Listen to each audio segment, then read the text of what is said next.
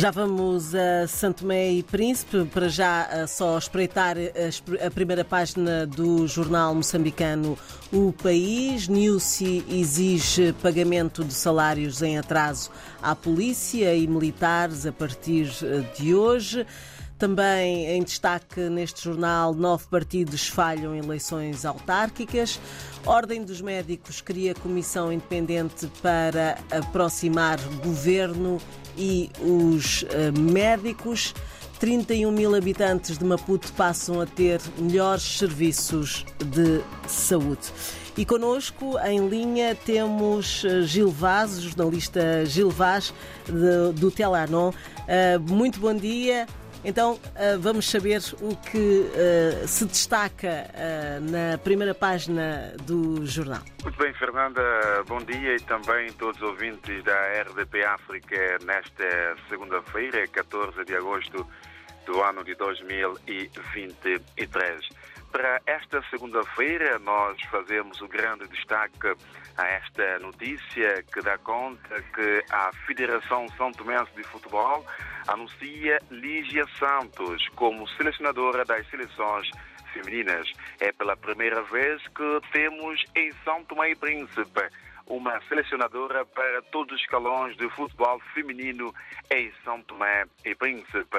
A, a informação foi avançada na última semana pela Federação São Tomense de Futebol e a Lígia Santos tem já em mãos eh, dois desafios importantes Estamos a falar com a seleção A, diante da Nigéria. A Nigéria que esteve presente recentemente no Campeonato do Mundo que decorre na Austrália e Nova Zelândia. E também tem eh, outro desafio que é Egito sub-20. São dois compromissos que a Lígia Santos tem já em horizonte eh, neste, eh, nestes primeiros meses à frente da, da seleção Nacional de Futebol Feminino.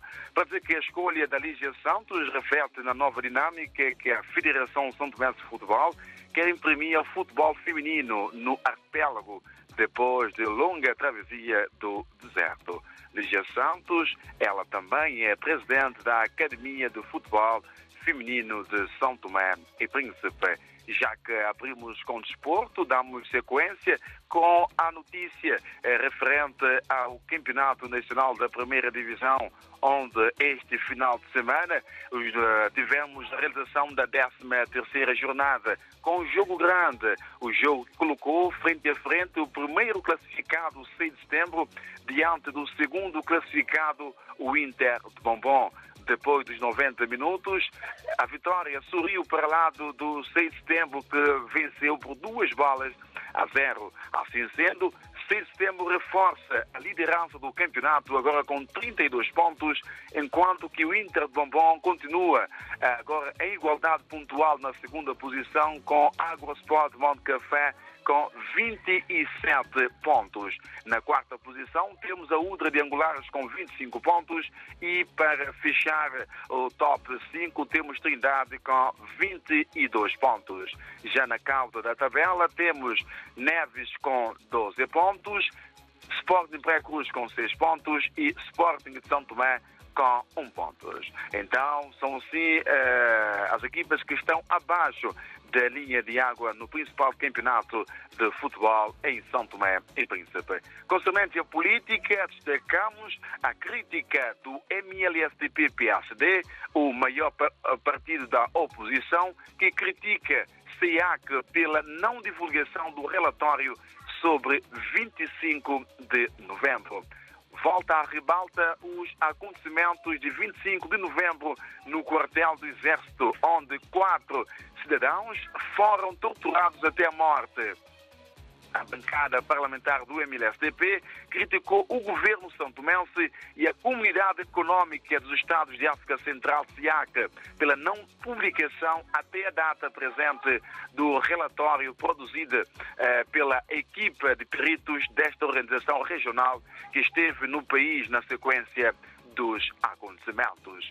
Também destacamos nesta segunda-feira eh, esta declaração eh, do primeiro-ministro que garante que a realização da cimeira da CPLP em São Tomé e Príncipe sem o ministro dos Negócios Estrangeiros, como nós sabemos, eh, o Alberto Pereira colocou o seu cargo à disposição e foi exonerado. E então o primeiro-ministro disse que a realização da cimeira eh, da CPLP sem o ministro dos Negócios Estrangeiros não altera em nada. E neste sentido, para ocupar provisoriamente eh, a pasta dos negócios estrangeiros, eh, foi assim eh, nomeado o ministro da presidência do Conselho de Ministros, Gareth Guadalupe. Ele que vai assim eh, ocupar ou acumular essas eh, funções até que seja nomeado assim um ministro de Negócios Estrangeiros.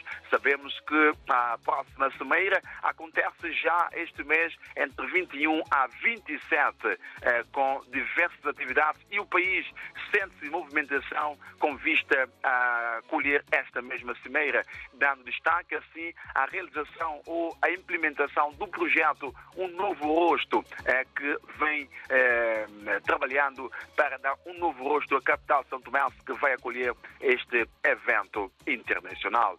Também destacamos eh, nesta segunda-feira a reação eh, do Noel Marie Zagre, representante da Unicef na comunidade dos Estados da África Central. Ele disse que eh, eh, a Unicef exige medidas para reprimir os autores do abuso sexual de menores em São Tomé e Príncipe. Esta declaração foi feita uh, depois de sair do encontro de despedida com o Presidente da República, Carlos Villanova, uh, para dizer que o abuso sexual de menores já é um flagelo em São Tomé e Príncipe. E a Unicef diz que é um problema catastrófico no país e no mundo e que precisa de ser resolvido assim com medidas severas. Também destacamos eh, nesta segunda-feira, como a última notícia, esta que tem a ver assim, com a comunidade cabo-verdiana em São Tomé e Príncipe. Descendentes até a quinta geração podem receber nacionalidade cabo-verdiana. O governo de Cabo Verde lançou uma campanha em São Tomé e Príncipe para dar nacionalidade a todos os cabo-verdianos e os seus descendentes. O processo de regularização documental dos cabo-verdianos em São Tomé e Príncipe foi lançado na última semana pelos ministros das Comunidades de Cabo Verde, Jorge Pedro dos Santos, e pela ministra da Justiça, Joana Gomes Amado. Então são essas notícias que fazem destaque nesta segunda-feira, na mais recente edição do jornal Telenor, onde nós convidamos os nossos leitores a acessarem o link www.telenon.info. Então, Gilvaz, Telenon para todo mundo lusófono.